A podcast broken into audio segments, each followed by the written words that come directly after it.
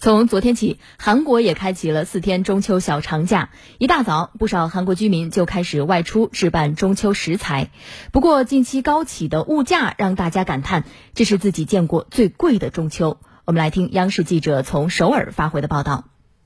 我现在呢是在韩国京畿道城南市的牡丹民俗集市，那这里呢是在日期逢四逢九的时候开放。最近呢，韩国的蔬菜水果价格暴涨，尤其是白菜，一颗的零售均价呢是已经达到了四十四元，较一个月前涨了三成，同比啊更是上涨超过七成。那此外呢，像菠菜、萝卜、尖椒，同比的涨幅呢是都在六七成，可以说是很难看到没涨价的蔬菜了。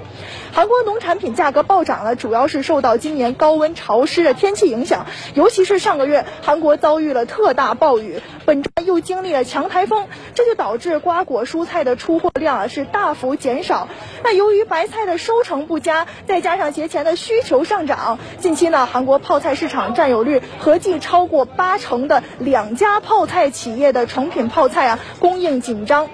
韩国民众过中秋节是都会准备摆有丰富食材的祭祀用茶礼桌，但是呢，随着这个物价走高，最新的调查结果就显示啊，最近一周置办茶礼桌的平均花销呢，较半个月前是再一次上涨。那如今啊，是经常可以在网上看到人们分享的如何用最少的钱准备茶礼桌，如何简化过节等各种窍门。不仅如此呢，二手平台上交易中秋礼品也成了年轻人的过节趋势。一方面呢，大家把从公公司或者是熟人那收到的礼物，通过二手交易来转卖，以获取现金。那另一方面呢，人们也可以用这个低于市场的价格买到心仪的礼品。韩国社会呢就称之为节日理财。